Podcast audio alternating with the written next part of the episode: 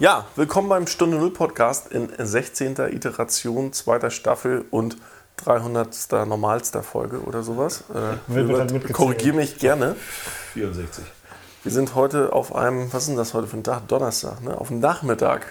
Und dadurch, dass wir auf dem Nachmittag, 4 Uhr, um 4, ne? ab 4 geht Bier. so deswegen haben gedacht heute, ja. heute mal ein, ein köstliches, äh, Wilbert, das ist trotzdem noch deine Rolle. Was trinken wir denn heute? Ja, äh, ein, äh, wir trinken heute alle das gleiche, nämlich ein, äh, also soll ich die Marke nennen? Naja, doch, kann ich. Ein Radeberger. Das machst du ja beim Wein auch, die Marke. Stimmt, dann, dann, dann ich die Marke auch. Also, wir trinken einen Radeberger Pilsener. Da war mal so eine schöne Das ist diesmal nicht von. Ottfiel, den Da steht norwegischen. 1800, Den seit 1872 ist also kein Bier von 1872, sondern eine Das wäre Brauerei, schal, glaube ich. Seit 1872 Bier braut und das Haltbarkeitsdatum ist auch noch nicht überschritten. Insofern kann ich nur sagen, das werden wir heute mit einem. Ja, heute haben wir, glaube ich, auch unseren Ton mal wieder im Griff. Also letztes Mal hat äh, mein Mikrofon, also ich war nicht ganz heiser. Es hat sich so angehört, als ob ich heiser war und auf dem Mond saß beim letzten äh, Gespräch. Aber wir haben uns Heute aber bist du heiser. bei der letzten Folge es trotzdem auszustrahlen. Heute trinke ich nur Bier und bin hoffentlich diesmal, Bin wenn es gespannt, ob zusammengeschnitten sich wird. das Getränk auf den Inhalt auswirkt. Wir probieren das mal. Bin sehr gespannt, aber wir bleiben natürlich Getränk kurz. auf den Inhalt. Soll muss man mal kurz nachdenken. Ja, über was reden wir denn eigentlich? Gut, ich wollte noch sagen, wir werden grundsätzlich natürlich beim Rotwein bleiben. Das war heute nur wegen dieser. Äh, Das nächste Mal Geschichte. also das nächste Mal sollten wir wenigstens Rotbier nehmen, wenn wir schon ausbrechen. Das ist Einfach, wahr. um so einigermaßen konsequent zu bleiben. Genau. Das war's auch heute mit den Karlauern. Zumindest von Holly. Donnerstagnachmittag sein wir super. Wilbert und Du ich hast haben noch dein, dein, dein Mikrofon ein bisschen auf Spannung. Sonst Oh, nicht, dass okay. du gleich auch wieder das ist nicht das Einzige, bist. was hier auf Spannung ist. Und jetzt, jetzt ist Karlauer wirklich vorbei. Leadership hatten wir. war ja das Thema der letzten Folge. Wollten wir letztes Mal drüber reden. Und äh, da wir uns alle nicht äh, ganz firm äh, fühlten vor dem Thema Leadership, äh, es haben wir uns jetzt noch mal. vorbereitet und wir probieren das einfach nochmal. Nee, wir haben uns natürlich nicht vorbereitet. Das wäre gegen die Regel Mhm. dieses Podcasts. Äh, Weil wir sind ja autistisch, authentisch, meine ich. genau. Ja, ähm, ich kann ja ganz kurz nochmal herleiten, warum wir das nochmal weiterziehen, weil wir tatsächlich mh, in einem Gespräch, ich hatte nach unserem Podcast ein Gespräch geführt mit Freunden und ähm, kam nochmal drauf, dass ja es Anforderungsprofile gibt, wie Leadership in Zukunft aus sein soll. Aber dass man das ja nicht auf Knopfdruck umschalten kann. Und da unser Thema ja auch Transformation ist, dachte ich, das könnte nochmal ganz interessant sein, darüber zu sprechen, wie wir denn vom heute, ich bleibe jetzt mal bei den wirklich ganz alten, hierarchischen, ähm, auch äh, eher fachidiotenartig geführten Abteilungen teilweise, wo eben die Kompetenz für diese Leadership und die, die menschliche Führungsqualität oft gar nicht vorhanden ist, was aber keine Rolle spielt, weil Hauptsache der Mann ist studierter Ingenieur, ich sprach mal jetzt vielleicht am Maschinenbauunternehmen und weiß alles über die Maschine, was natürlich falsch ist, wie wir wissen heutzutage. Und äh, trotzdem, man kann ja definieren, wo sollte es in Zukunft sein, aber da das nicht auf Knopfdruck oder auf äh, Schalter umlegen geht, ist es ja ein Prozess dahin. Und wie dieser aussehen könnte, das finde ich eigentlich ein ganz interessantes Thema. Also, Absolut. Und ich würde vielleicht noch so ein bisschen die abstraktere Frage stellen. Ähm, wie sieht es aus mit der Transformationsfähigkeit von Systemen? Das ist eher so eine systemtheoretische Frage, weil das System, was wir erzeugt haben, ist ja eines, das eigentlich die Fehleranfälligkeit, also die Selbsttransformationsfähigkeit, die Selbstorganisationsfähigkeit eigentlich uns abtrainiert hat. Also es ist nicht irgendein System, das jetzt irgendwie darauf ausgerichtet ist, Störungen von außen aufzufangen, sich zu adaptieren an, an unterschiedliche Umweltbedingungen. Ja, aber auch, aber auch, aber auch die, die Organisation in Unternehmen. Also eigentlich ist es ja ein, ein System, das äh, ein, ein vorrangiges Ziel darin hat, äh, die Fehleranfälligkeit zu vermeiden, weil wir industrielle Prozesse haben, also die, die Ausschusswahrscheinlichkeit zu reduzieren. Und deshalb finde ich das eine berechtigte Frage. Wie sieht es aus mit der Transformationsfähigkeit eines Systems, was ja sehr starr ist? Äh, so, also braucht es eigentlich, kann es das von innen heraus, kann es das von selbst tun oder braucht es von außen einen Anstoß? Das passt eigentlich sehr gut auch zu der Erwartungshaltung, die wir bei unserem letzten Podcast ja geäußert haben. Was erwarten wir persönlich von Leuten? Eben gerade die Eigeninitiative, das, das Mitdenken und sowas. Und genau das ist ja in dem äh, System, was wir da geschaffen haben, eigentlich gar nicht vorhanden. Denn dort wird ja immer nur auf Absicherung, oder so, zumindest erlebe ich das sehr häufig, dass Leute äh, eine Entscheidung nicht auf den Grund gehen, weil der Vorgesetzte ja gesagt hat, es sei gut. Und damit ist das ja dann auch gut, äh, sodass man so dieses, diese Eigeninitiative in diesem System ja eigentlich gar nicht fordert.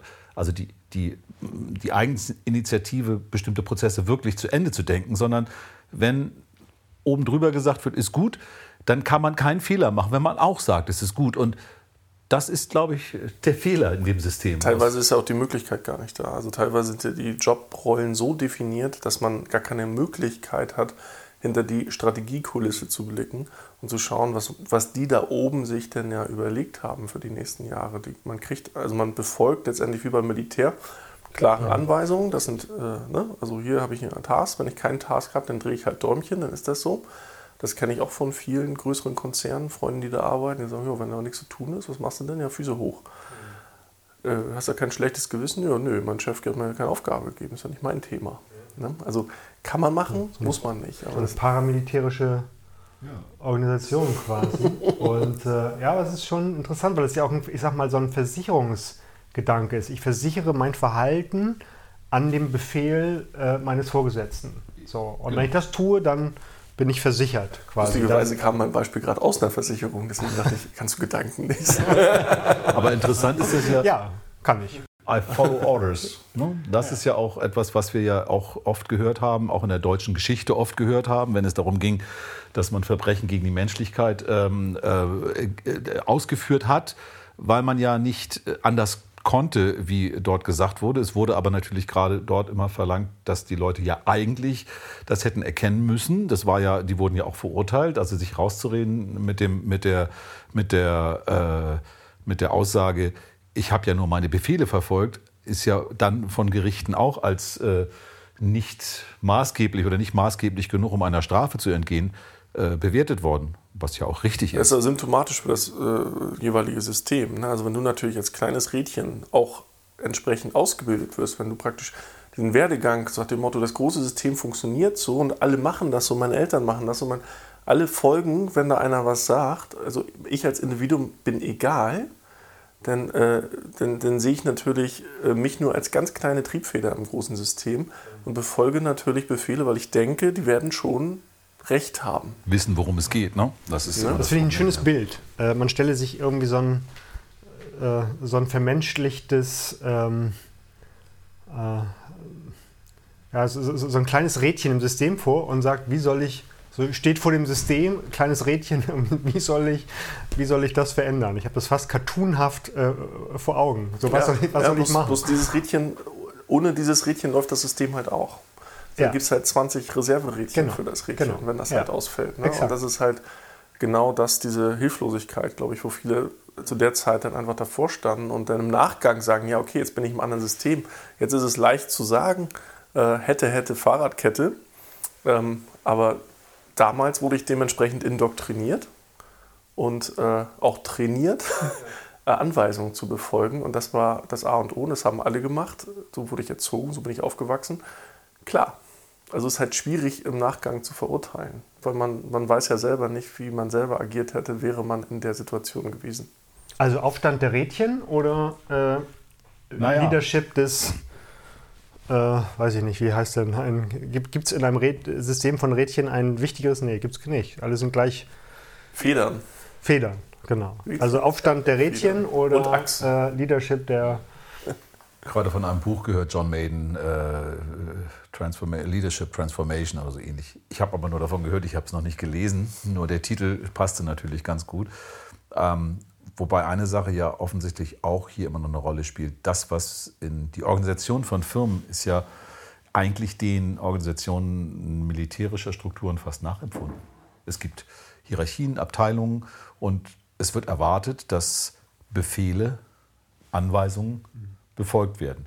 Und es wird sogar erwartet, oftmals, dass man eben nicht eigen denkt, sondern dass man es macht. Das kommt natürlich auch noch aus einer Zeit, wo viele Aufgaben ja auch eher roboterhaft, ich nenne das jetzt mal so, ähm, im Abarbeiten von Dingen bestanden. Also äh, jemand, der irgendwie Karteikarten lochen musste früher oder ähm, keine Ahnung, Listen, Ein- und Ausgangslisten führen musste, da ging es ja nicht darum, sich zu fragen, ist das jetzt richtig so, sondern das war das Prinzip, nach dem diese Firma funktionierte und das musste gemacht werden. So, Automatismen. Also richtig. im Sport ja auch. Im Sport man sagt man ja auch, also du kannst, du kannst jetzt irgendwie ein Fußballteam nicht irgendwie äh, basisdemokratisch äh, organisieren, sondern brauchst irgendwie klare Strukturen, damit du Automatismen hast. Ja. Und, und das reduziert die, die Fehleranfälligkeit. Aber vielleicht ist es auch so, dass unser Skillset bzw. die Nachfrage am Arbeitsmarkt eher in die Metaebene verschwunden ist. Das heißt, das, ist das was wir ja eigentlich in der Schule gelernt haben, wir sind noch zu großen Teil so aufgewachsen, äh, ihr insbesondere noch mehr als ich, dass man...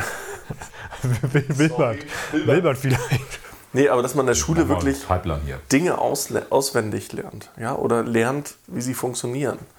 Jetzt ist es immer mehr gefragt zu kuratieren, also einfach zu wissen, wo finde ich. Also das heißt, man muss nicht mehr alles können. Früher wurde man ausgebildet, ich sage es immer ganz einfach, am Fließband zu funktionieren.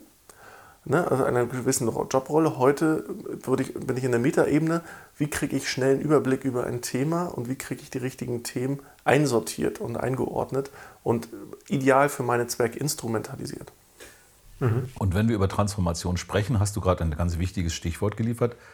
Jemand, der am Fließband steht, der kann nicht überlegen, Mensch, wenn ich das Teil jetzt so rum mache oder so rum mache, ist, sieht das viel besser aus oder geht es irgendwie schneller, weil er einen gesamten Ablauf natürlich damit komplett boykottieren würde.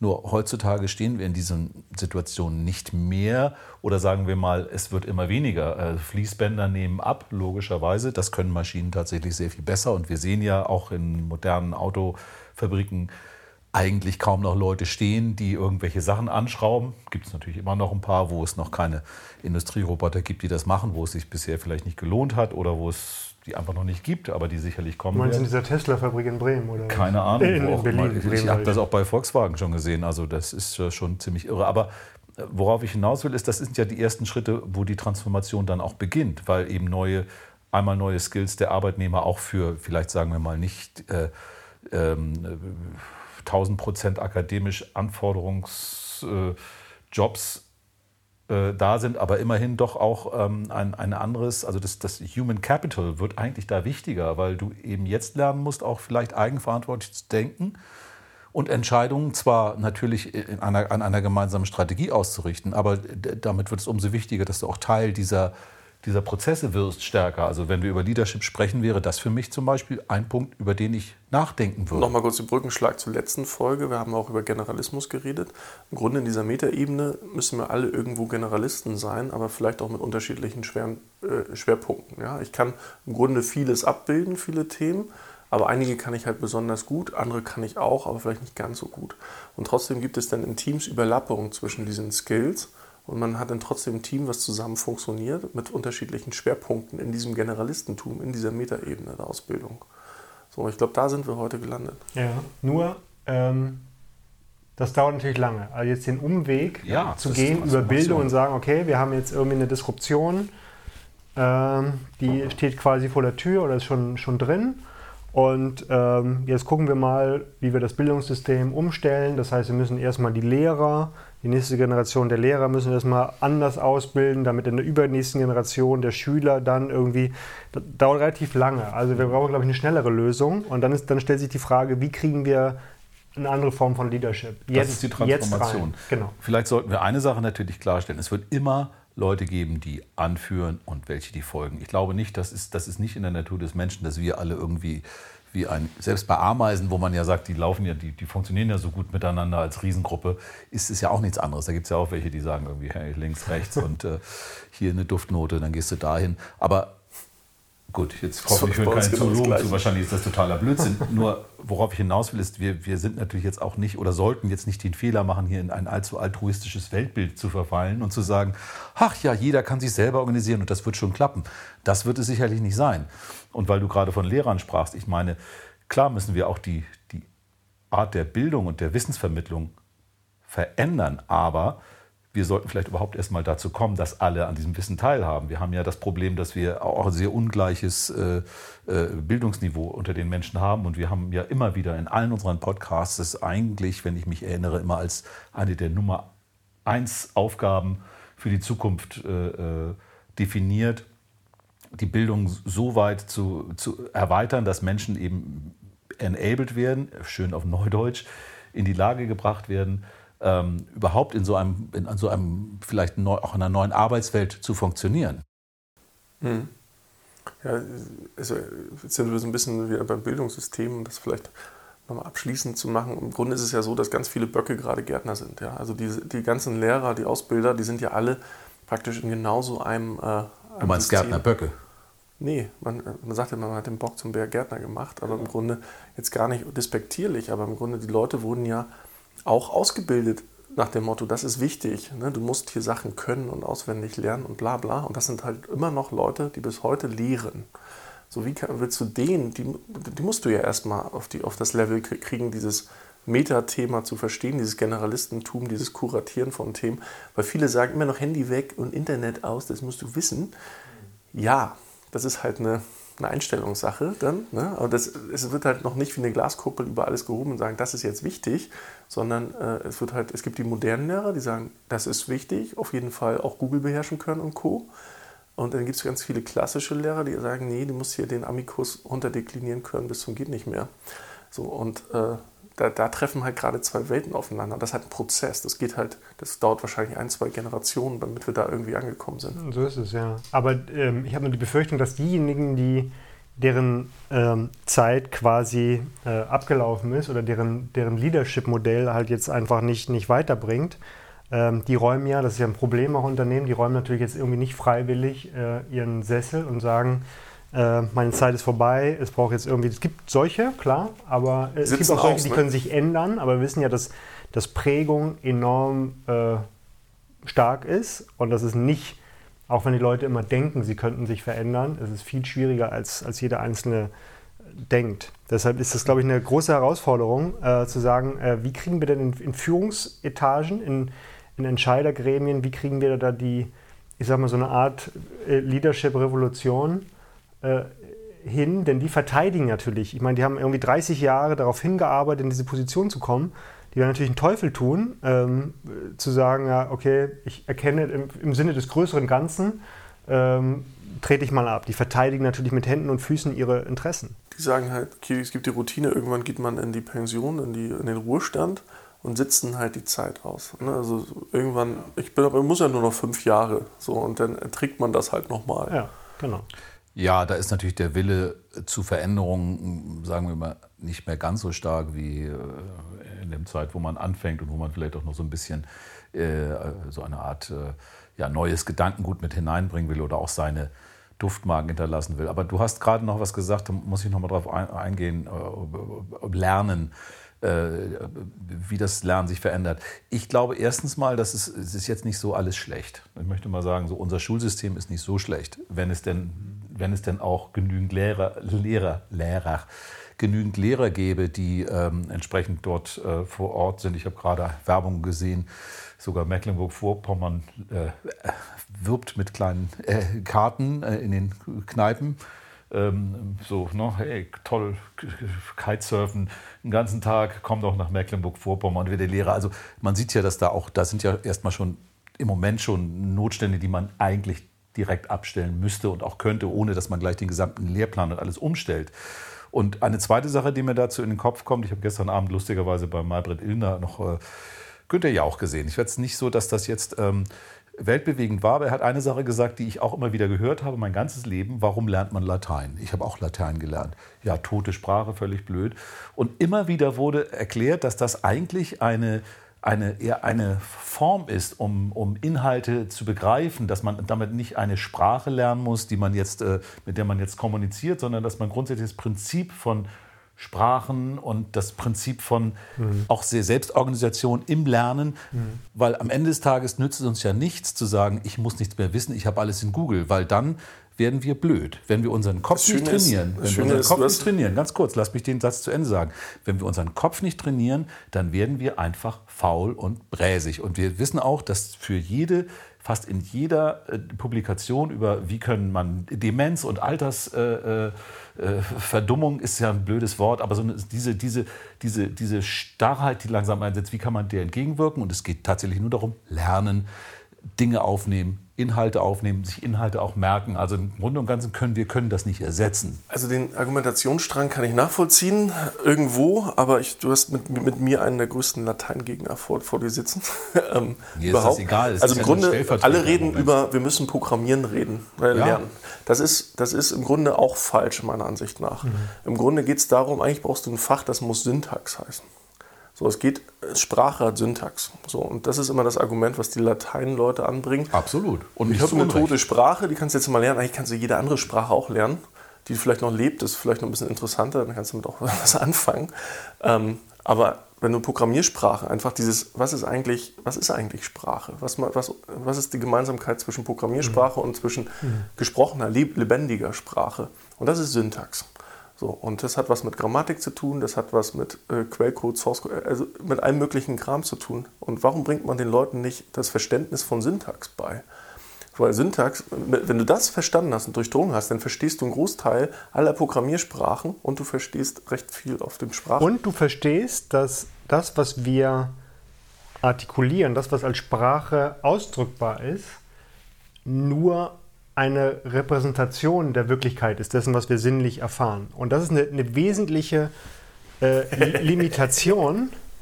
Äh, und ähm, das, das führt so zu diesen sprachanalytischen äh, Philosophen, Wittgenstein und so weiter, ne? also die sich damit beschäftigt haben. In, was können wir überhaupt ähm, sehen? Was können wir überhaupt ausdrücken? In welchem Verhältnis befindet sich Sprache zur, zur, zur Welt. Aber ich würde dem recht geben, also ich habe damals in der Uni der ersten Kurse und die bis heute haften geblieben sind, ähm, ist, ähm, war die Vorlesung Logik und Wissenschaftstheorie.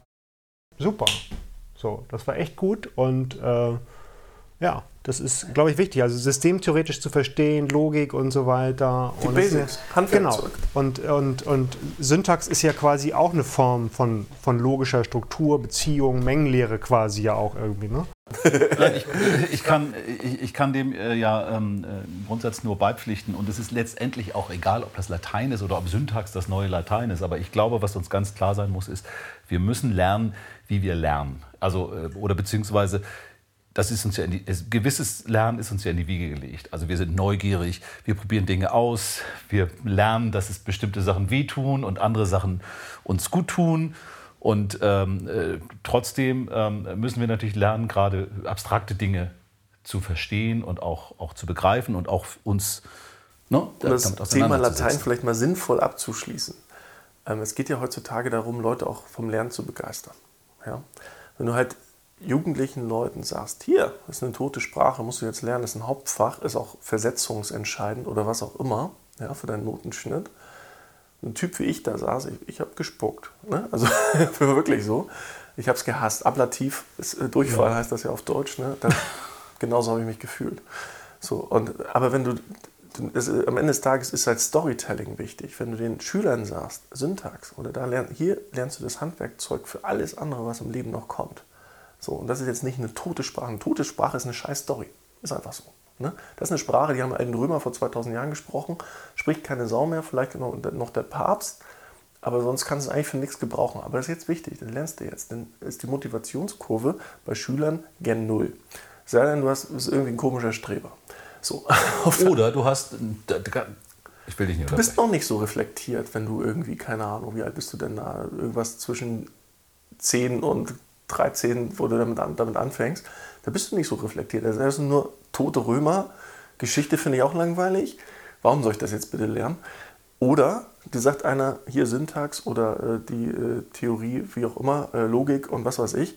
Äh, das ist halt so ein Ding, was das über, das brauchst du immer, das kommt in allen Fächern, das hilft dir überall. Das ist doch eine geile Geschichte, die du erzählen kannst. Aber Storytelling ist sicherlich das Thema und ich könnte mir auch vorstellen, dass das, jetzt sind wir ein bisschen bei der Bildung gelernt, wir kommen bestimmt gleich wieder zurück zu unserer Leadership Transformation, aber kennen wir ja von uns. Aber nochmal, da wird es auch in der Zukunft, und das hat auch mit unseren neuen Möglichkeiten zu tun, es ist heute ja relativ einfach, ähm, Inhalte interessant aufzubereiten. Also, ich dachte gerade an die Römer, Gladiator war ein Riesenerfolg und den haben sich auch 13-Jährige angeguckt, fanden sie großartig. Also Geschichte ist ja auch immer etwas, wie vermittle ich das? Und Geschichte kann ja auch sehr interessant sein und vor allen Dingen dann, wenn du sie eben spielerisch vermittelst. Ich glaube ja auch, dass ähm, ich war früher, Mathematik zum Beispiel, fand ich, naja, wie viele irgendwie, oh Gott, muss ich das jetzt wissen so? Ja, inzwischen weiß ich, das ist sozusagen die einzige äh, wirkliche Wahrheit, die wir im Moment kennen, zumindest nach unserem jetzigen Kenntnisstand.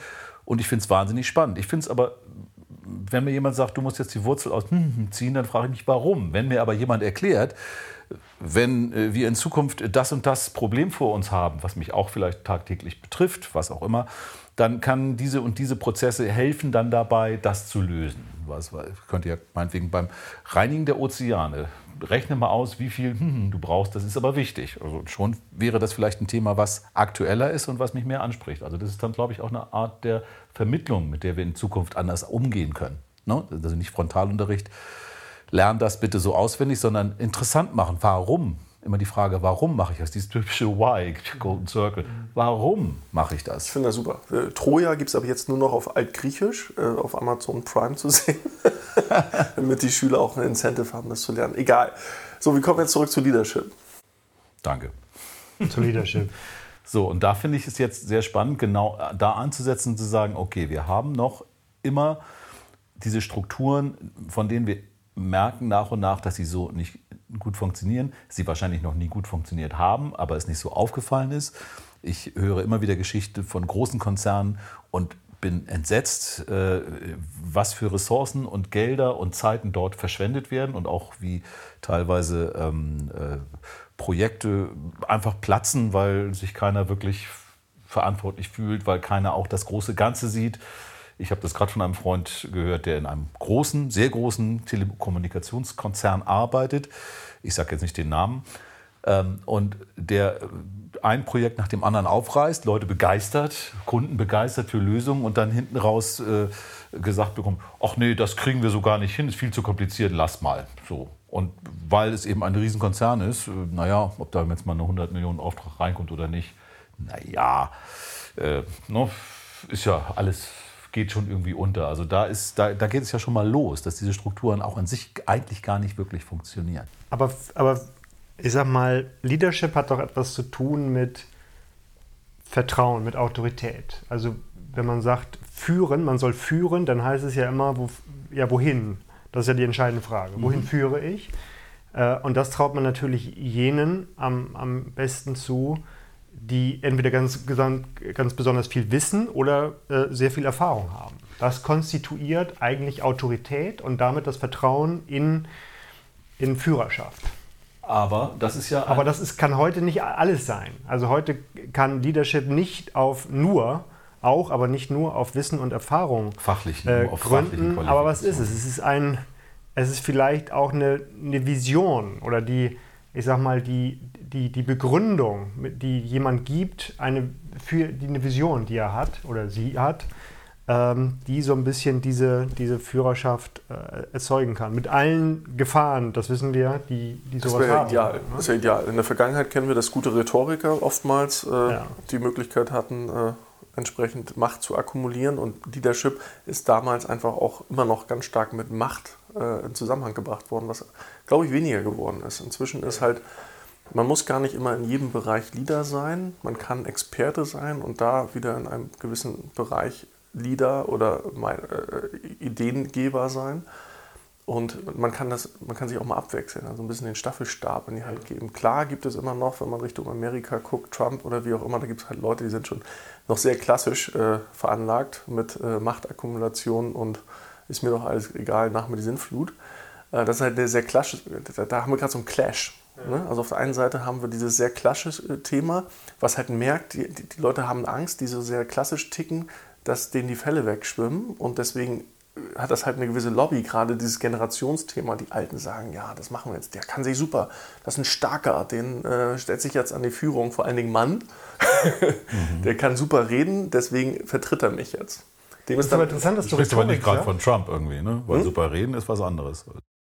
Ja, ja okay. aber er, er, er, er, trifft sozusagen einen Punkt, das muss man ja, muss man ja sagen. Also irgendwie hat er ja so, eine, so, ein, so ein Framing hat er ja. Und, äh, aber du sag, gerade sagst Rhetorik, heute sagt man ja, Rhetorik ist die Fähigkeit irgendwie ähm, zu sprechen. In der Antike war Rhetorik eigentlich die Lehre von, von der Argumentation. Also jemand war rhetorisch besonders gut, wenn er, ähm, ich sag mal, ähm, zu, zu, zu, wissen äh, wusste, äh, wenn er, wie, äh, weil er wusste, wie, wie man Argumente führt. Also schlüssig argumentieren kann.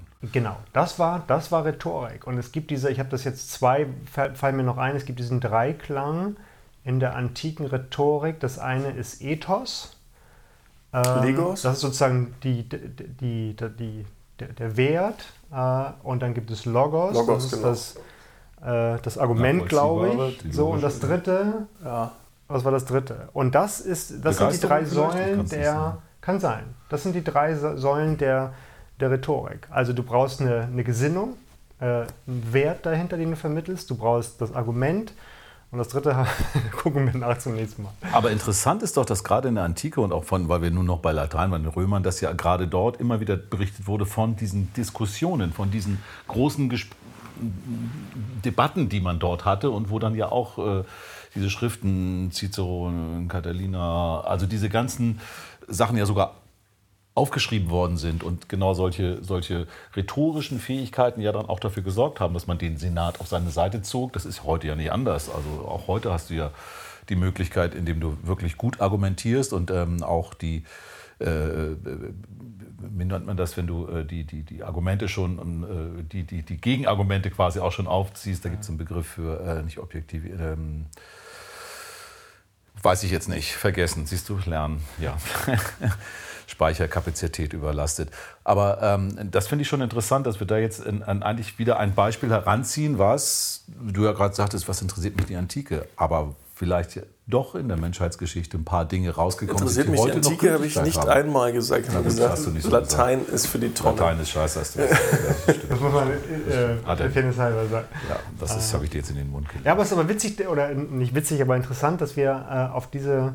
Dialektisches Argumentieren, Dialektisch. das war es, was ich meinte. Äh, äh, dass wir darauf zu kommen. kommen ne? Also man kann, äh, heute, wenn man die Leute nach Leadership fragen würde, würden sie sagen, ja, da muss irgendwie ähm, der muss irgendwie eine bestimmte Nähe zu jungen Leuten haben, zu Technologie und so weiter. Aber eigentlich ist es viel, viel grundsätzlicher. Er muss, er muss Werte vertreten, er muss argumentieren können, er muss begründen können und so weiter. Das motivieren und inspirieren. Motivieren ja. können. Das ist heute insbesondere sehr, sehr wichtig. Ja, ja aber da. Aber es ist ein Hype. Ich finde das, manchmal stört mich das. Das ist so, ähm, so zwiespältig, finde ich. So, dieses, äh, was die ganzen agilen Coaches irgendwie predigen, war auch mal ein Thema irgendwie so. Äh, das ist mir. Ähm also ich halte es nicht für falsch oder schlecht, wenn Leute, ähm, die vielleicht die fachliche Kom äh, Qualifikation haben, äh, ein, äh, ein, ein Ingenieurunternehmen zu führen, weil sie selbst Ingenieure sind und weil sie genau wissen, was Klemmer Pol A und Pol B und keine Ahnung, Gravitationskraft C irgendwie für diese Maschine tut. Nichtsdestotrotz, in dem Moment, wo Sie in einer, in dem Sie Personalführung haben und vielleicht größere Teams haben, sind Sie ja in dieser Praxis sowieso nicht mehr drin. Das können Sie nämlich gar nicht mehr, weil Sie viel zu viel damit zu tun haben, die anderen zu organisieren. Und da fällt, da fällt ja dann oft auf, dass diese Fähigkeiten, dass sie dann eben gecoacht werden und dann ihnen mühsam versucht wird beizubringen, vielleicht gewisse Sachen zu erlernen. Und wenn wir über Transformation reden, könnte man natürlich auch darüber nachdenken, ob es nicht in Zukunft sinnvoller wäre, hier ähm, eine, eine Führung zu verteilen auf Leute, die einmal dieses, die, die viel stärker in diesem motivierenden und auch in dem empathischen Mitarbeiter-Führungsthemen ähm, ähm, fit sind und die anderen, die fachlich fit sind, dass die gemeinsam etwas tun. Nun wissen wir, dass Zweierkonstellationen immer gerne auch zum Clash neigen. Aber wir haben diese Leute noch nicht. Also werden wir, wir werden wahrscheinlich gar nicht drum rumkommen in einer Transformationsphase, diese Fähigkeiten irgendwie zusammenzuholen. Und um das, äh, um das Ganze dann abzurunden, wenn sich da dann eben Konflikte ergeben, müsste man vielleicht noch eine weitere Ebene, eine Mediationsebene einziehen, die dann an bestimmten Punkten, wo sich vielleicht diese beiden Sachen nicht einigen können, die beiden Sachen, Entschuldigung, die beiden Führungskräfte nicht einigen können, die dann ähm, aufgrund der Argumente, die da sind, dann eine Entscheidung treffen kann. Nur in den Momenten. Und wenn wir es ganz modern machen, ist das eine Frau. Eine Mediatorin. Ein den Schluss, den Schluss habe ich jetzt nicht, äh, den Schluss hab ich nicht verstanden. Kamst du nicht?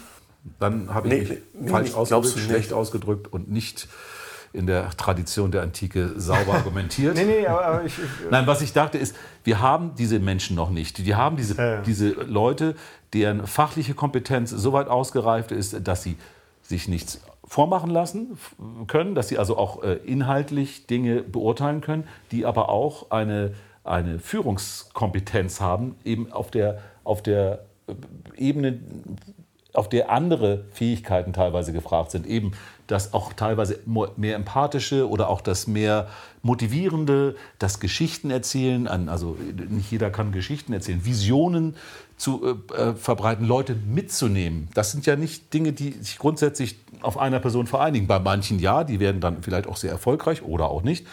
Ähm, äh, oder sie werden eben für, die, für dieses gelobt und für das andere dann, äh, da sieht man darüber hinweg.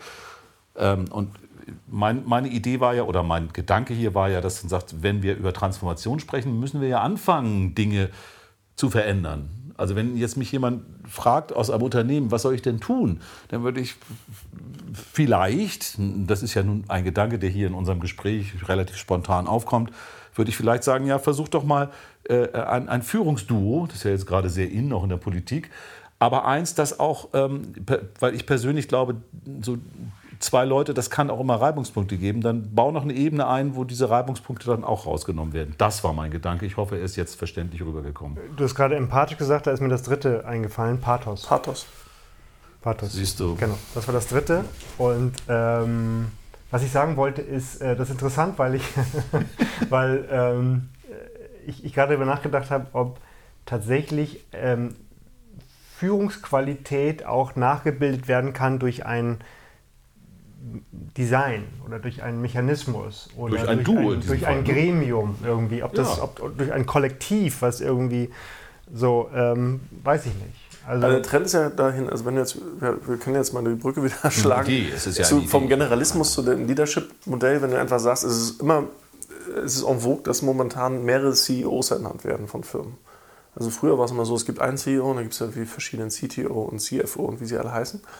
Ähm, Jetzt sehe ich das immer häufiger, dass es Doppel-CEOs gibt. Und da macht natürlich so eine Mediatorrolle total Sinn. Ja. Zum Beispiel geschlechtsunabhängig sollte jemand sein, der empathisch ist äh, und da auch vermitteln kann. Ne? Also ich bin immer für Diversität. Ich freue mich, wenn das eine Frau ist. Ich freue mich aber auch, wenn einer von den CEOs oder beide da weiblich sind.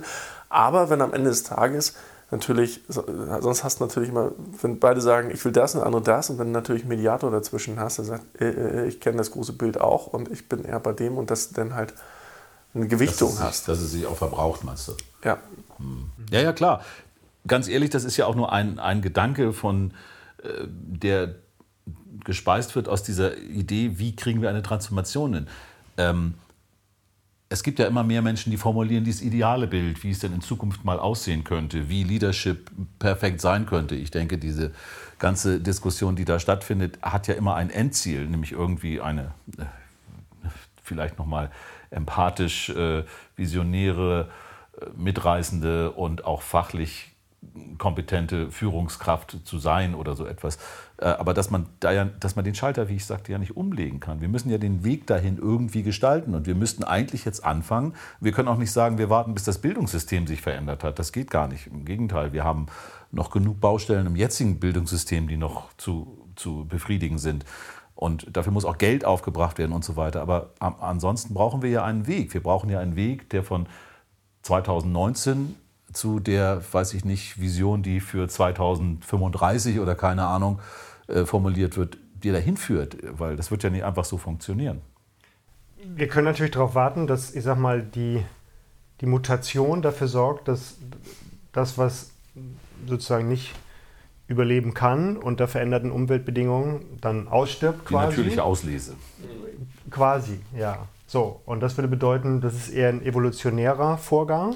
Wirklich? Äh, die Frage ist, wollen wir das? Ich meine, wenn wir, wenn wir sozusagen darüber reden, wie können wir als Gesellschaft, als Volkswirtschaft, wie können wir, wie können wir eine neue Form von, von Leadership etablieren, die, von der wir glauben, dass sie notwendig ist, um Wettbewerbsfähigkeit, Wohlstand und so weiter zu erhalten, ähm, dann ist es eigentlich eher ein revolutionärer Vorgang, jetzt gar nicht im Sinne von Umsturz, aber dass wir bewusst etwas verändern, nicht darauf warten, dass das die Umweltbedingungen das aussortieren, was irgendwie nicht optimal ist. Aber das ist für mich ein evolutionärer Ausgang, doch am, am Ende des Tages, weil wir es ja dann moderieren würden. Weil der andere, die andere Sache, was sich in der Geschichte immer gezeigt hat, ist, dass äh, um ein System zu, wirklich zu verändern, muss es erst kaputt machen. Ja, genau. Das genau. passiert eigentlich immer. Ja, das, und, und, und das Kriege ist aus meiner Sicht die Frage. Immer, also machen wir es gerade kaputt, alle reden von Disruption. Ähm, ist es ein Revolution, in diesem Sinne ein revolutionärer Vorgang?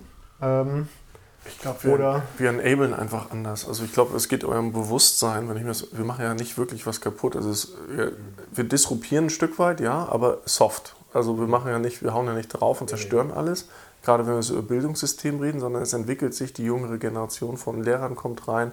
Es gibt da äh, mehr Themen. Äh, was ich halt auch ganz spannend finde, gerade das Thema Diversität.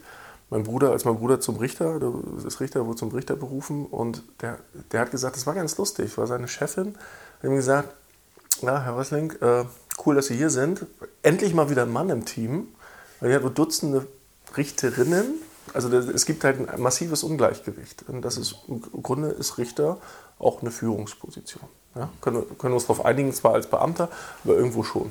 Ja, es ist vor allen Dingen eine Unabhängigkeits-, eine ja. unabhängige Führungsposition. So, also ich glaube, wir enablen gerade ganz Wollte viel. Ich finde das auch wichtig, dass das Thema überall gespielt wird. Ich finde es manchmal, muss ich sagen, auch wenn ich äh, jetzt Gefahr laufe, dass der eine oder andere mich doof findet, ich finde es manchmal ein bisschen overhyped. Mhm. Ähm, weil ich bin als gebürtiger Ostdeutscher, für mich ist es ganz normal, dass Mann, Frau alle irgendwie arbeiten und irgendwie alle gleichberechtigt sind. Äh, jetzt habe ich mich nochmal in den Netteln gesetzt bei dem einen oder anderen, aber äh, das war bei mir zumindest so. Und äh, man beobachtet ja auch bei, äh, sagen wir, Studienfächern mit einem hohen Numerus Clausus. Ja? Das heißt Jura, Medizin, BWL. Das äh, inzwischen massives Ungleichgewicht an männlichen und weiblichen Studenten äh, krassiert, ist ein blödes Unwort, aber vor, äh, vorliegt. Ja? Dass einfach irgendwie zwei Drittel äh, oder mehr der Stu Studentenschaft weiblich ist. Gerade mit den Numerus Clausus, mit den zugangsbeschränkten Fächern. Die sind strebsamer, oder? Die haben bessere Noten im Durchschnitt. Oder schlauer? Sind Frauen das intelligenter? Kann in einem Zusammenhang stehen, muss nicht. Also Noten können. also der, in der Diskussion können wir jetzt gerade hier nur verlieren, in, der, in, der in, in unserer Würstchenrunde hier. Ist, auch, ist ja auch äh, vielleicht gar nicht so ausschlaggebend im Moment, ob das jetzt äh, mehr Intelligenz oder weniger. Äh, nee, aber es ist einfach, es ist einfach so, also ich, ich finde, es zeichnet sich auf jeden Fall, gerade wenn wir um Diversität, auch um Leadership reden, es ergibt auf jeden Fall eine gewisse Tendenz.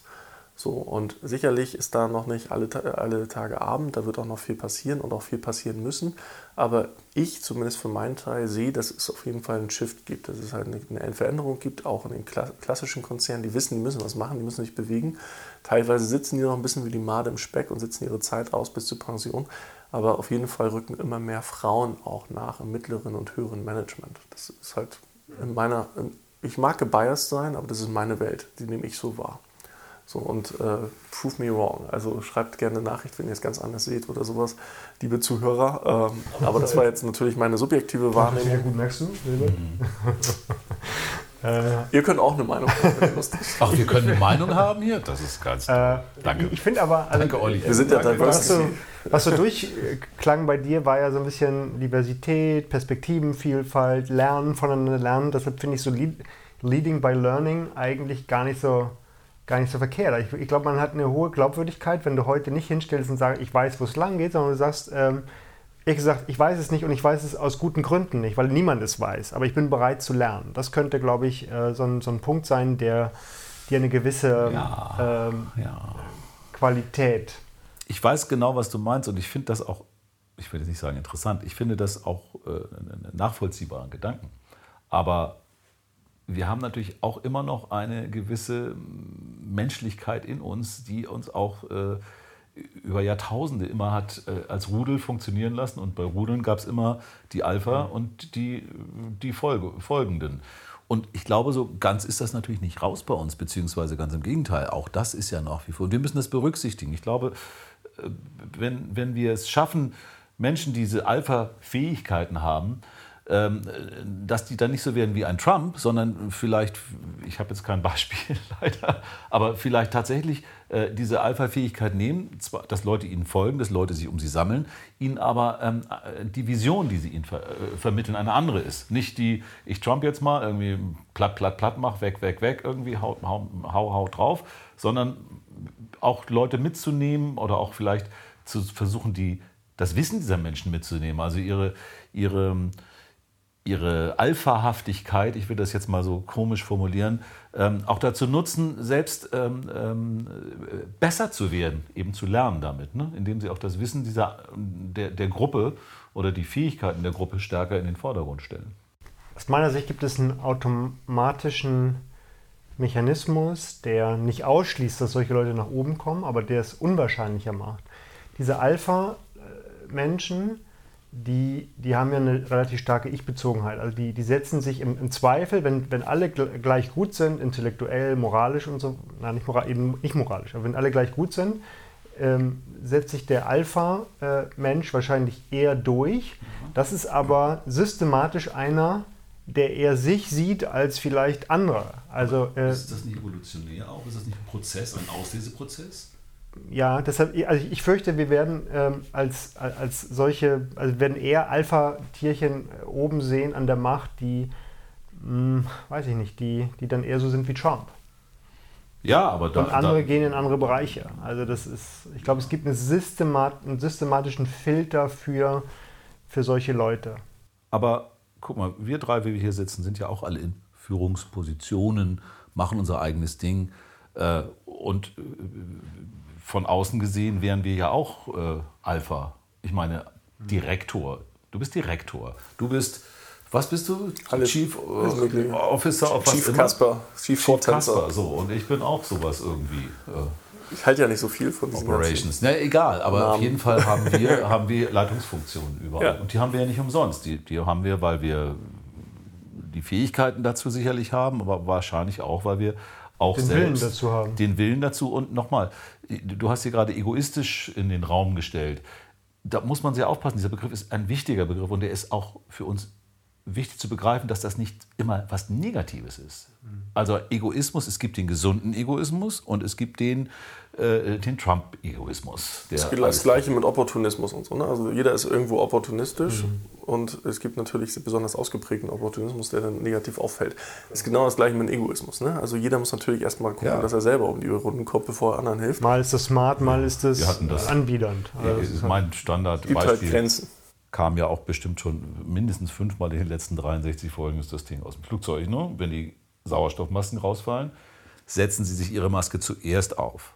Aus dem ganz einfachen Grunde, weil wenn du das nicht tust, kannst du anderen gar nicht mehr helfen, weil du selbst schon ohnmächtig bist. Also äh, da steckt für mich eine ganze, da steckt für mich eine ganze Menge drin. Und das heißt auch, dass ich das Thema Egoismus, was wirklich viele Jahre ja äh, fast verteufelt worden ist. Also Egoist, Egoist, Egoist, das stand so für eben äh, hinter sich Ruinen hinterlassen. Das ist ja aber Quatsch. Das ist ja eigentlich Quatsch. Äh, es, es, ist dafür, wenn es dir gut geht, kannst du dafür sorgen, dass es anderen gut geht. Und da finde ich, ist die mhm, Definition ist einfach eine bessere und ja, auch eine, die, die, die, passender ist in diesem Fall. Mhm, finde ich einen guten Gedanken. Also ist Egoismus tatsächlich etwas, was auch ein Leadership braucht. Mhm, also äh, Leadership ja. braucht auch jemand, der der weiß, dass er dass er selber auch äh, nicht 15 hat. Stunden am Tag arbeiten ja. kann, weil er dann irgendwann nach drei Wochen zusammenbricht und gar nichts mehr geben kann, sondern sich sagt, Mensch, nee, das ist jetzt gut, ich mache jetzt was ganz anderes, ohne mhm. schlechtes Gefällt Gewissen mir. Gefällt mir. Das ist ich werde morgen mal... ich mache morgen mal eine Pause. Den Ego-Tag. Den Ego-Tag. Na, aber das, glaube ich, ist ein wichtiger Punkt. Man muss aufpassen, dass wir nicht immer wieder das Kind mit dem Bade ausschütten, weil wir mit althergebrachten äh, Bedeutungen bestimmter Worte äh, einfach den zu viel negativen äh, Beigeschmack dort reinhängen und das dann als, als nein, das sollte man aber nicht sein. Ich, ich glaube, ein guter Leader muss auch ein guter Egoist sein. Ein guter Egoist. Ich betone den guten Egoisten. Mhm. Ja. Mal Five Cent.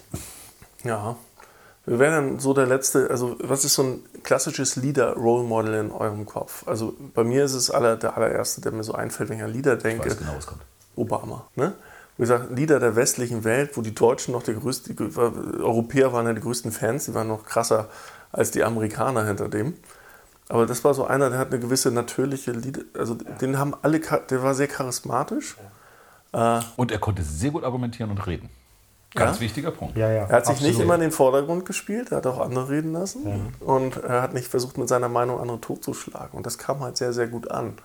Das ist halt so vielleicht so ein relativ natürliches, also kann natürlich sein, dass er sich das angelernt hat, aber es kam zumindest immer sehr natürlich rüber, was glaube ich sehr, äh, uns sehr sympathisch. Absolut. Ich habe ihn mal erlebt in Hannover. Das war. Da waren wir zusammen, da warst du auch da, war ich auch da. März, April ja. irgendwie. Und äh, da war 2016 ist ja auch war das Trump-Jahr sozusagen, ja. ist ja gewählt worden. Und das war sozusagen, alle wussten, also klar, alle zweite Amtszeit und so weiter. Ich fand ihn äh, wirklich charismatisch. Also es ist wirklich beeindruckend, wenn er in den Raum kommt und redet und hat wirklich eine unglaubliche äh, Redebegabung. Ja. ja. Witzig, dass du jetzt Obama sagst, weil ich hätte jetzt schwören können, du kommst mit äh, Steve Jobs oder Elon Musk um die Ecke, von denen ich beiden, die ich beide nicht dahin stellen würde, auch nicht in Vergleich stellen. Ich auch nicht. Die polarisieren äh, viel zu stark. Ja, und die haben auch. Und das sind mal, totale ähm, Egoisten. Ja, in gewissem Sinne schon. Sie haben, sie haben, äh, sie haben, sag mal, ihren, ihren Egoismus und auch ihre fehlende Empathie. Das sind beides sicherlich Menschen, die durch sich nicht Menschen, die sich durch Empathie auszeichnen, aber es sind Menschen, die sehr große Visionen haben und in der Lage sind, diese Visionen zu vermitteln. Also das ist ja auch eine, eine große Fähigkeit. Aber ähm, ich hatte jetzt wirklich gedacht, du würdest einen davon nehmen, aber finde ich, bin ich ja ganz beruhigt, dass du das nicht tust, weil, du, weil wir da ja offensichtlich im gleichen eine ähnliche Wahrnehmung haben von den von diesen Helmut Schmidt war natürlich jemand, ähm, der hier tatsächlich, vielleicht gar nicht so sehr zur Zeit seiner Kanzlerschaft, aber später eine ungeheure, äh, ungeheuren Respekt, Anerkennung äh, hatte und tatsächlich finde ich, das merkt man heute, äh, auch in seinen späten Jahren irgendwie geführt hat. Äh, ja. durch, sein, durch seine Interviews, die er gegeben hat, aber woran liegt das? Die und er fehlt. Also ja? ist, ähm, so ich finde, er würde, ja, er, er, würde jetzt zum Beispiel irgendwie Klimadebatte, Digitalisierung und so weiter, ähm, er war ja aufgeschlossen, hat das ja versucht auch zu führen, hat, hat das ja auch verstanden. So. Und er wird die aber anders einsortieren. Das tut gerade im Moment niemand. Mhm. Ich sehe keinen, der diese Autorität hätte. Aber was, was, ist, was ist da, was sind die Parallelen zwischen Obama und Helmut Schmidt? Das liegt, also meine Außenperspektive ist, das sind beides Leute, die sich nicht selber zu ernst nehmen, die halt auch mal rumflaxen können und das authentisch und persönlich rüberkommt. So, und da war Schmidt Privat auch. Privat war Helmut Schmidt wohl so. Der, der, der genau. konnte halt richtig klönen, aber da war trotzdem richtig Fundament dran. Er konnte halt wirklich jeden aus jeder Schicht mitnehmen. Jeder hat verstanden, was der gesagt hat. Trotzdem konnte er so weit in die Tiefe gehen, dass die Leute schon gesagt haben, krass, ich habe jetzt wirklich was gelernt, als der gesprochen hat. Wobei man sagt, ich habe Helmut Schmidt leider nie persönlich kennengelernt und die einzige Gelegenheit, die ich hatte, mal in einem Zug, wo er quasi neben mir saß, ihn wirklich tot zu quatschen, habe ich irgendwie dann verstreichen lassen. Du hattest am längsten Zeit von uns dafür. Ich habe ihn tatsächlich ich mal getroffen. Zeit, in, das ist äh, Olli immer wieder so eine Bemerkung. du hast ihn getroffen mit ihm gesprochen. Nee, habe ich nicht. Gut. Aber ich habe ihn zweimal getroffen. Das eine Mal war in na, wie heißt der nicht? Doch, Tim. Nee, Timdorf, wie heißt das andere? Tim, Timdorfer Strand? Schabolz? Nee, nee, Timdorf war das, glaube ich. Nee, wie heißt das Travemünde? andere? Travemünde. Mhm. Travemünde. Da, da saß er im Café und wir saßen neben dran und äh, das war aber, weiß ich nicht, das war 90er Jahre oder so. Da war er noch. Aber ja, ja. Ähm, was, man, was ich gehört habe, ist, dass er aber auch ein sehr eckiger Typ war und er sich sehr klar auch, und wenn wir nochmal Thema Egoismus sehen, dass er gesagt hat, ich will das jetzt so und ich mache das jetzt so. Also so ist er ja auch im Grundsatz berühmt geworden. Damals, er hat sich ja über alles hinweggesetzt, damals bei der Sturmflut in, in Hamburg. Ja, ich kann mich noch daran erinnern, kann ich natürlich nicht. Quatsch. ich wollte dir nur zuvorkommen. Hast du gesagt. Ähm, ja, ja. Äh, ich habe davon auch gehört, aber die, die Geschichte ist ja bekannt, dass er sich tatsächlich äh, hinweggesetzt hat über bestehende Gesetze. Die, das, zum Beispiel war ein Eingreifen der Bundeswehr in, äh, im Inland, war überhaupt nicht gesetzlich vorgesehen. Er hat gesagt, es ist mir scheißegal, schick die Hubschrauber, ich muss die Menschen retten. Und er hat da eine ganz klare Führungsrolle übernommen. Das hat ihn ja auch berühmt gemacht und es ist auch, also was ich gehört habe von Menschen, er ist schon jemand, der auch sehr stark sein Ding, also das Thema Egoismus. Ja, ja. Aber seine, und du hast sagst immer gerne das Wort intrinsische Motivation. Echt? Die war bei ihm, das habe ich letzt, beim letzten Podcast öfter von dir gehört und das hat mich sehr beeindruckt. Ähm, wie vieles, was du sagst, aber jetzt genug damit, genug opportunistisches Schmeicheleien.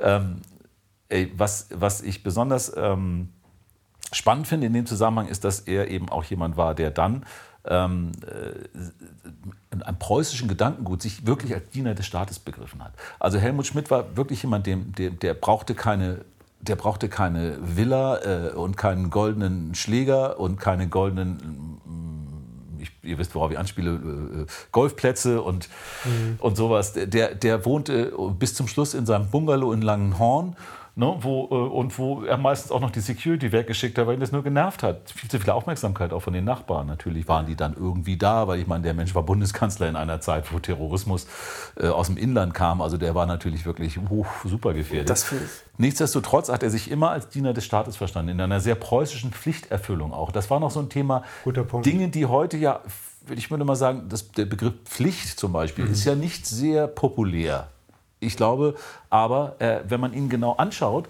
hat er vieles, was genau auch hier reinpasst. Auch bei Leadership. Also Leadership heißt ja auch Verantwortung zu übernehmen. Mhm. Und nicht nur Verantwortung für ein Shareholder Value, sondern Verantwortung für andere Menschen, die einem folgen. Verantwortung. Pflichtbewusstsein, Bürgerpflicht. Pflichten, ja, richtig, Pflicht und auch äh, Beteiligung, also sich nicht äh, egoistisch rauszuziehen, also den Egoismus, wie gesagt, den positiven für die Führungskraft zu nehmen, aber sich gleichzeitig auch, und Helmut Schmidt ist wirklich ein gutes Beispiel mhm. dafür, finde ich, weil er äh, wirklich dieser Diener des Staates, das war immer sein Ding. Und wenn du sein Leben anguckst, der hat nicht wie Schröder dann sich hinterher irgendwie den goldenen Handschlag geholt bei Gazprom. Das, und, äh, ja, ne? ja, ja, also da ist, schon, da ist schon noch ein ganz, ganz großer das Unterschied. Ist halt genau das Thema. Ne? Also das ist ja immer, das klingt immer so komisch, aber man hat ja immer eine gewisse Lebensspanne und die Frage ist wirklich, ist jetzt das Ziel, dass du jetzt nochmal ganz, ganz viel Geld akkumulierst oder das war Helmut Schmidt, dem ging es ja finanziell nie schlecht. Ja, ja? ja aber oder der hat, hat dadurch immer ein, dadurch, dass er so authentisch war, mhm. weil er halt intrinsisch motiviert war. Ne? Mhm. Klar hat der seine Agenda gehabt, der wollte irgendwo hin, hat es aber geschafft, möglichst, also relativ viele, mhm. sagen wir 80-20-Regel, 80 Prozent auf seine Seite zu ziehen, mit ihm zu marschieren. Logisch, so eine Charaktere polarisieren. Die einen mehr, die anderen weniger. Aber die Guten ziehen halt viele Leute mit sich. Und noch was ich mhm. sehr bemerkenswert finde bei ihm, wenn das ihm nicht mehr gelungen ist, 80 Prozent auf seine Seite zu ziehen, dann hat er auch konsequent gesagt, dann gehe ich. Dann mhm. ist er zurückgetreten. Das ist auch konsequent, wenn ich sage, Absolut. das ist mein und nicht irgendwie festzuhalten und irgendwie hinter wie auch heute Pflicht, auch aus Pflicht. Auch Pflicht, genau. Auch aus Pflicht, gesagt, die kann ich nicht mehr wahrnehmen. Ich glaube, dass das richtig ist und ich kann jetzt nicht, auch wenn der Satz Kompromisse sind äh, ein, ein, ein, ein Grundstein der Demokratie, diese Kompromisse kann ich nicht mehr gehen. Da ist für mich zu Ende und deshalb gehe ich ohne sich festzuhalten an der Macht, ohne an diesen ganzen Dings. Das ist natürlich etwas, warum auch natürlich er Unabhängig, der, Unabhängigkeit. der Bundeskanzler unserer Geschichte. Unabhängigkeit in, in, in, als, im Geist. In, im Geist. Ja. Äh, absolut, genau. Diese Unabhängigkeit ist, ist extrem wichtig und ich glaube, die, ähm, aber trotzdem die, die, die, das Vertrauen in die eigene Urteilsfähigkeit ist auch wichtig. Ja. Er, er wäre nie in der Lage gewesen zu sagen, ich, ich bin überzeugt, dass es richtig ist und deshalb mache ich es.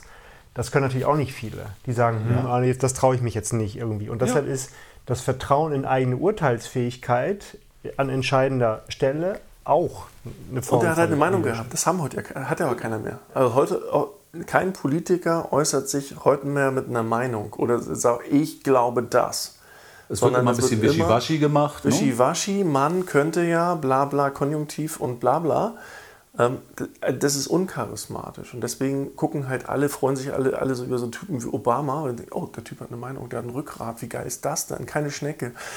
und, ähm, und äh, bei allen dreien, ne? Äh, Pathos, Ethos, ja. äh, Logos. Alle, beide konnten wahnsinnig gut argumentieren, äh, hatten intellektuellen Zugang zu den Themen. Ich finde es wahnsinnig spannend, dass wir auf diese beiden Persönlichkeiten, Helmut Schmidt und auch Obama, gekommen sind im Zusammenhang mit Leadership weil es ja beides äh, jetzt auch vergangene Lieder sind und wir ja auch von der Transformation in die Zukunft oder darüber nachdenken, was kann man besser machen, was kann man von diesen Leuten lernen. Das ist gar nicht so ganz einfach, glaube ich, weil, und das wollte ich gerade nochmal sagen, eine eigene Meinung zu haben und sie durchzusetzen, wird auch als Egoismus bezeichnet. Mhm. Nochmal, von vielen Menschen. Und wird dann auch manchmal auch so verdammt. Du machst ja nur dein Ding. Dein Ding. Aber wenn so. ich versuche trotzdem die anderen abzuholen, dann wirkt das vielleicht nicht mehr ganz so egoistisch. Und ich kenne genug Leute, die auf wesentlich kleinerem Niveau einfach an ihrem Sessel kleben. Egal, ob sie zehn Leute sagen, nimm doch mal dein Handtuch. Das kommt vielleicht viel besser an. Aber es gibt einfach ganz viele Leute, die irgendwo ja, in irgendeiner Form an irgendeiner Macht hängen, an der vermeintlichen Macht, die eigentlich ja, ja keine ist. Das ist leider bei den das meisten so. Sehr traurig. Und ich habe noch einige traurige Botschaft. Wir sind schon fast bei einer Stunde. Naja. Krass. Ich möchte noch einen Satz, dann, dann halte ich den Mund. Äh, die Frage aufwerfen, was ist mit Greta? Fü Führungspersönlichkeit? Purpose, Äh. Purpose allein? Äh? Zeitgeisterscheinung. Zeitgeisterscheinung. Okay. Wahnsinnig- Jetzt nur mal, nur mal Wahnsinnig gute haben. Frage. Ich würde da gern auch noch einen, wenn ich darf. Ja. Äh, Der Cerberus da drüben schaut mich an. Nein, äh, ich glaube, dass ähm, die, hat eine große Authentizität, die ja auch ein bisschen in ihrer, in ihrer leichten autistischen, also ich will das und ich mache das, die hatte halt nicht diese, ähm, äh, was bei uns natürlich immer die offenen Kanäle links und rechts, ist da, da geht die durch. Auf der anderen Seite ist sie natürlich auch wahnsinnig gut geführt oder promoted. Da, da ist, dahinter ist natürlich auch noch eine, äh, äh, ein Team von Leuten, die sie unterstützen. Und ich sehe das nicht negativ. Es wurde ja oft äh, schon in die Presse gezogen, ja, das ist so eine Art Produkt einer irgendeiner Ideen irgendwelcher Leute im Hintergrund. Äh, so weit würde ich natürlich nie gehen. Ich glaube Leadership in Social Media Zeiten ist natürlich auch nochmal interessant. Je, jede große Bewegung, die wir in der Vergangenheit hatten, haben immer irgendwie manifestiert auf, auf gewisse Personen. aber sie ist kein Leader in dem Sinne. Sie ist aber sowas wie eine Galionsfigur. Galionsfigur, Jetzt, ne, jetzt ist- aber nicht im negativen Sinne. Die ist definitiv schlau. Die hat aber eine sehr, sehr starke Meinung. So, und, damit und dieses Polarisieren ist natürlich auch gerade ein Zeitgeistthema und gerade zu diesen extremen Themen ist gerade so ein Umschwung. Und ich will ihr gar nicht abreden, dass sie irgendwie Führungsqualitäten hat. Sie hat es ja geschafft, eine, eine Bewegung zumindest am Leben zu halten und weiterzutreiben. Aber sie hat keine integrative Aber Wirkung. sie ist halt extrem polarisierend dabei. Und sie ist halt keine, kein Leader, der versucht, möglichst viele mitzunehmen, sondern sagt halt ganz beharrlich, das ist meine Meinung, entweder kommt ihr mit oder ihr seid mir egal. Darf ich in unserem Zusammenhang noch mal ganz kurz zusammenfassen, wenn wir dieses Thema Leadership und Transformation, was ist wichtig für die Zukunft? Wir hatten gerade, ich glaube, Pflichterfüllung war ein ganz geiler Punkt, den muss man haben. Also Verantwortung übernehmen und auch dazu zu stehen. Nicht äh, an Dingen festzuhalten aufgrund von irgendwelchen persönlichen Befindlichkeiten. Also das wäre der negative Egoismus. Aber positiven Egoismus mitzubringen und äh, wenn wir jetzt in die Zukunft sehen, braucht man nicht nur fachliche Kompetenz für das Thema, sondern eben auch ganz viel, darf ich nochmal intrinsisch sagen, intrinsische Motivation, aber eben Pathos, Ethos und Logos. Diese drei Dinge kommen dann wieder zu. Schon mal ganz schöner. äh, Do, do you agree? ist Schöner nicht Rap. neu, wie wir daran erkennen, dass es antike Prinzipien waren. Aber es ist, Neu ist es gar nicht, aber, aber, man kann ja drüber nachdenken. Es ist ja auch nicht fertig, denn. nee, nee. Wir Ja. haben vieles vergessen. Ja. Bestimmt. Danke. Jetzt So, wird das war Folge, was waren wir jetzt? 15, 16, weiß ich jetzt gar nicht. Das war Folge 16. 16. Ja, Folge 16 16. Neuer Zeitrechnung. Nach in, neuer in, Zeit. in, in neuer Zeitrechnung. Genau. 64 im Alter. Schön, dass ihr die Stunde mit uns ausgehalten habt. plus, plus, plus, genau. Und äh, wenn ihr es gut fandet, gerne teilen, bewerten, was auch immer. Oder redet einfach nur drüber. Oder in der Mittagspause ist auch mal ein tolles Gespräch. Gerade so, ich fand das ganz spannend, muss ich Ja, sagen. absolut.